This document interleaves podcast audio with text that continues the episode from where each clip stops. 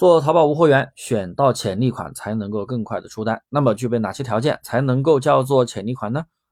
产品力大于一切的运营力，选到好的产品，起店效率能增加很多倍。大家先订阅一下我的专辑，咱们继续往下听。没有做过淘宝的新手朋友，总是有这么个误区：上架他认为能够卖的宝贝，对，只是他认为能卖，然后一顿操作，疯狂的刷单。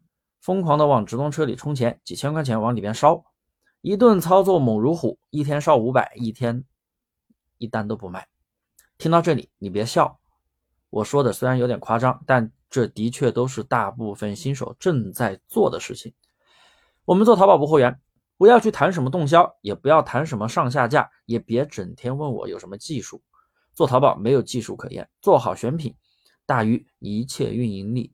那么回到这个问题上。我的淘差价课程里面的选品思维都是围绕潜力款在选，这样的宝贝出单真的很快。潜力款具备哪些条件呢？一、产品一定要够新。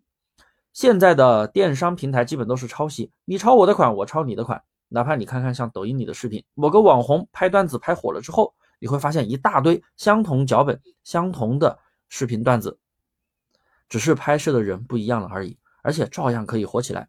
做淘宝其实也是这样，比如某个衣服卖的特别火，那么那些小厂家也好，大厂家也好，就会去抄袭。小厂家会推出更便宜的版本，大厂家会推出更高质量的版本，更高的价格。那么作为新手的你，如果你去选择那种已经卖了很久的宝贝，已经被各大小的各大小的厂家去相互抄袭了，根本没有容纳你的地方。所以尽量别选择。那种卖了很久的宝贝，我们尽量去选择那种刚上架没多久的新款，产品够新才会有更大的竞争力。二，潜力款包含蓝海，但并不是蓝海。这句话怎么理解呢？总是有很多人迷恋蓝海词，你去搜词的时候，会经常发现实际数据跟查出来的数据相差非常的大。明明显示只有二十个商品在线，可是搜索的时候却搜出几百个。因为无时无刻都有人在找蓝海词，然后去上架。等你找到的时候，你的同行们早就上上去了，所以数据差异非常大，这是很正常的。那有的人就走不出这个怪圈了，一直绕，一整天的时间都花在找蓝海词上，有什么用呢？所谓潜力款产品要够新，那么销量就一定不要太大。其实你找蓝海词找出来的产品销量一般也不够大，对不对？所以潜力款它是有一定的蓝海属性的，但它不是蓝海词哦。三。潜力款还有一个条件就是短期内流量上升非常的快，找潜力款比你找蓝海词要容易得多。假蓝海词太多了，新手根本无法分辨。普通的操作就是用蓝海词在生意参谋里面去搜，然后分析一下这个词的趋势。但是这样效率很低，你找一个词都去分析一下吗？而且新手根本就不知道怎么去分析，也不会去花钱买生意参谋，毕竟太贵了，一年一千一百八十八呢，我都舍不得买。我们是通过宝贝数据分析的，我们看宝贝的月销量、交易成功数，我们就可以计算出在途订单数是否在一个范围内，可以判断出近十五天宝贝的一个卖出情况怎么样。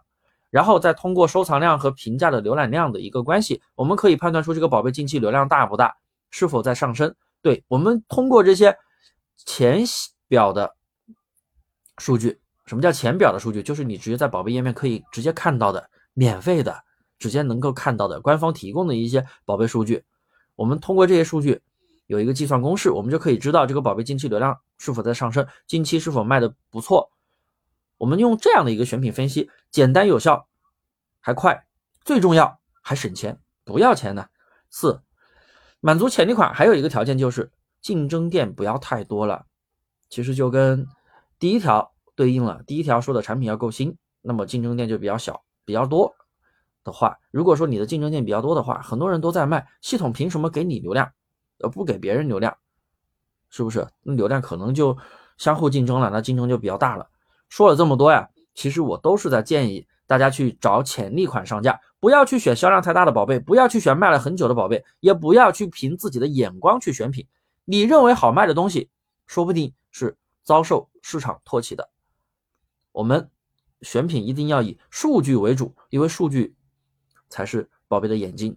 好了，今天的内容呢有点多，有什么不懂的尽管来问我，有问必答，说到做到。我的微信呢在音频的下方也可以看到，欢迎大家。